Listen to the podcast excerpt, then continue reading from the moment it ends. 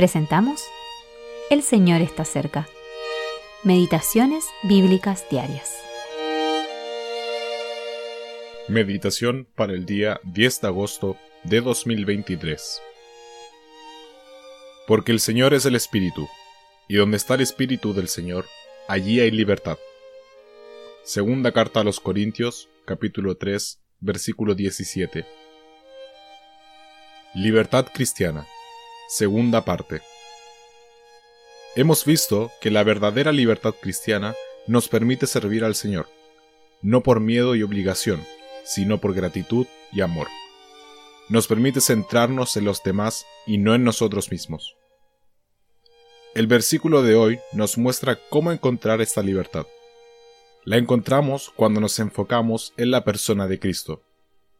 En el contexto de segunda carta a los Corintios capítulo 3, Pablo insiste en que Cristo es la clave del Antiguo Testamento. Muchos ven en este versículo 17 una clara declaración de la deidad del Espíritu Santo. Pero lo que hay que destacar en este pasaje es que todos los tipos y sombras del Antiguo Testamento hallan su cumplimiento en Cristo. Por lo tanto, este versículo realmente nos está alentando, diciéndonos que donde se reconoce a Jesucristo como Señor, allí hay libertad. Romanos capítulo 8, versículo 15, nos recuerda que el Espíritu Santo nos introduce a una vida de libertad. Pues no habéis recibido el espíritu de esclavitud para estar otra vez en temor, sino que habéis recibido el espíritu de adopción, por el cual clamamos, Abba Padre. El trabajo del Espíritu Santo en nuestras vidas es dirigirnos a la persona de Cristo. Juan capítulo 16 versículos del 13 al 15. Al contemplarlo, somos transformados a su imagen. Segunda carta a los Corintios capítulo 3 versículo 18.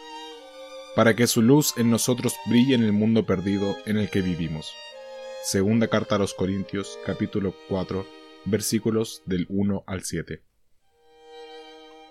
Pablo fue un maravilloso ejemplo de ello, como vemos en segunda carta a los Corintios capítulo 4, versículos 7 al 11.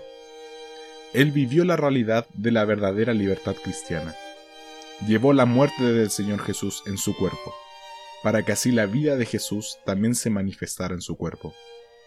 Estaba dispuesto a que su vaso de barro se rompiera para que la luz del conocimiento de la gloria de Dios en el rostro de Jesucristo pudiera verse a través de él. Esta es la libertad de Cristo. Tim Hadley